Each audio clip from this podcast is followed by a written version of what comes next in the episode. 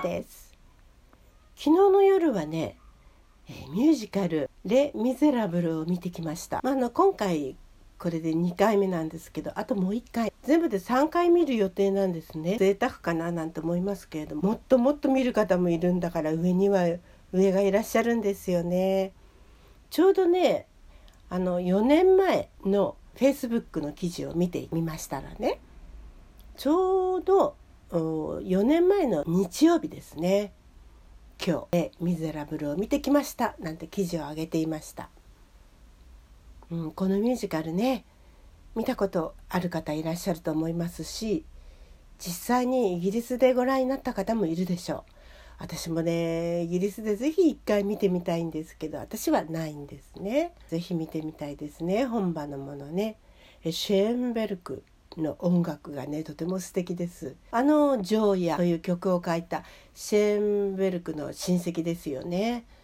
もう親戚揃って音楽の才能があるんですね皆さんね。とてもいい曲が名曲揃いです、まあ、最初のシーンで、えー、投獄されている時のあの強制労働でね辛いあの肉体労働をしてる時にまあ、神よ神よ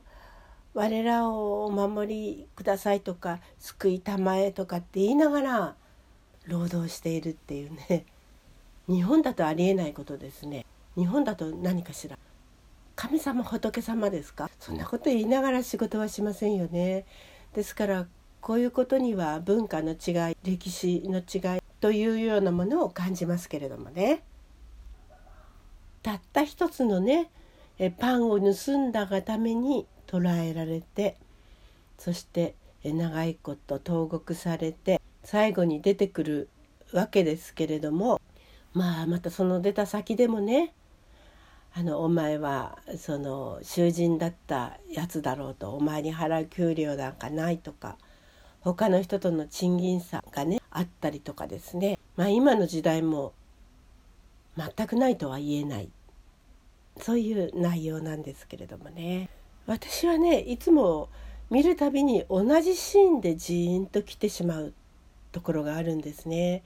それはどこかというとアバリケードを築いて最後にね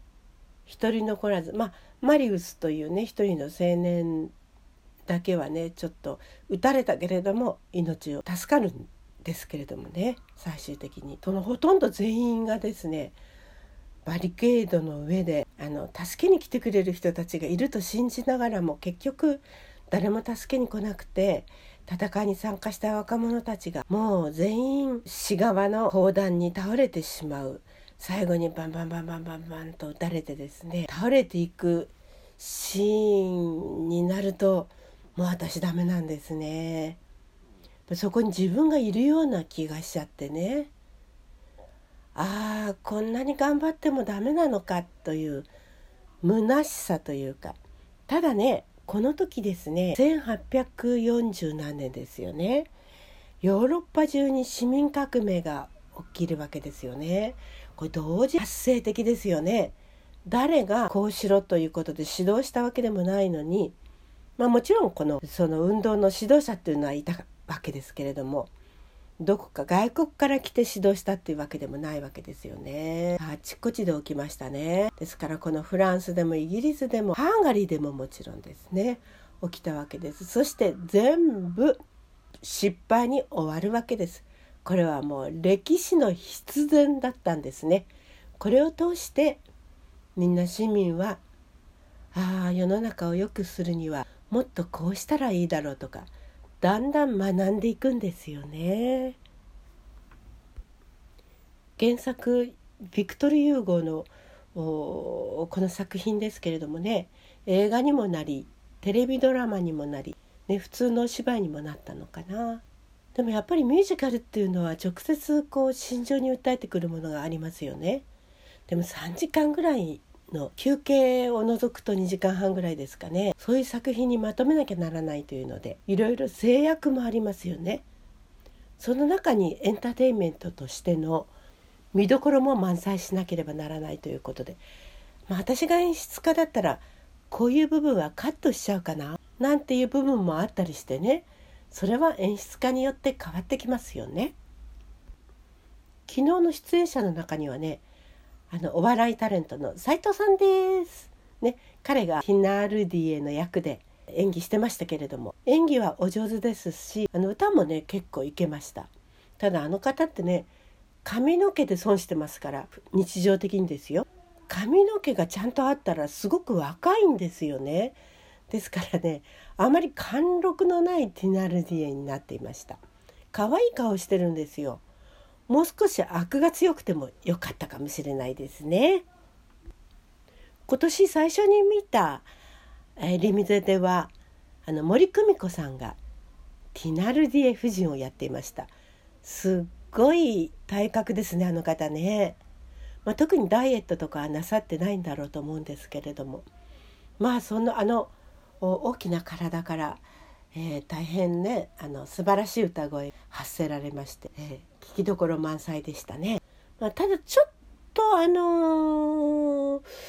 何ですか？セリフが聞き取りにくいところがあったのがちょっと残念でした。昨日の夫人の役の方は、え、そういうことなかったですね素晴らしかったです。そして昨日のジャンバルジャンは NHK の朝の連続テレビ小説で「え大変渋い役を行いましたね。馬の蔵を作っている二階堂ふみさんのお母さんのもとであの働く職人さんの役をね地味に演じてましたね。で大変好評ででその方が三尾さんっていうんですけれども吉原光夫さんねがあの主役でした。いや素晴らしい素晴らしい。ジャンバルジャンをやらしたらこの人はやっぱりピカイチじゃないでしょうかね包容力もありワイルドな面もあり年を取ってからの優しさといいもう申し分なかったですね。全体を通して歌は大変難しいですし高度な技術も要求されるミュージカルですね、まあ、昔はねあの志賀隆さんとか滝田栄さんとかが演じられてましたけれどもねだんだん改良が進んでいって、えー、だんだん良くなっていってるんじゃないでしょうかね。私昔の「レ・ミゼラブル」は見たことがないんですけれどもね。ハンガリーにおりました時にイギリスで全世界のミュージカルスターが集まるそういうイベントがあったんですけどその時にですねやっぱり日本人も参加されたんですけど聞きましたけれどもね音だけね。でもやっぱりちょっと日本人は残念ながらレベル的に落ちるかなと思ってちょっと残念だなと思ったんですけれども今はそういうこと全然ないでしょうね。世界のレベルに達してるんじゃないかなと思いますただ声の深さとかそういう点ではやはり世界のレベルというのは相当高いですよね日本人もねこれからどんどんどんどん頑張っていただきたいと思いますそう思った、えー、昨夜でしたね。夜っていうのはね今このコロナの関係で早く幕を閉じてしまわなきゃならないという事情がありますからこの間見た「ロミオジュリエット」もそうだったんですけど昨日の場合もですね夜でしたからスタンディングオベーションのきっかけがねなくてですねですからねもうすぐやらないとダメですね。それを昨日学びましたでもね3回目はね昼間なんですよねですからね夜見にいらっしゃるお客様あのミュージカルだけじゃなくてクラシックもそうですよ。スタンディングオベーション夜の場合はもうさっさとやっちゃいましょう。そうじゃないときっかけを失ってしまいます。昨日見た結果の感想です。じゃあ今日はここまで。またね皆様。お元気で。ニコレットでした。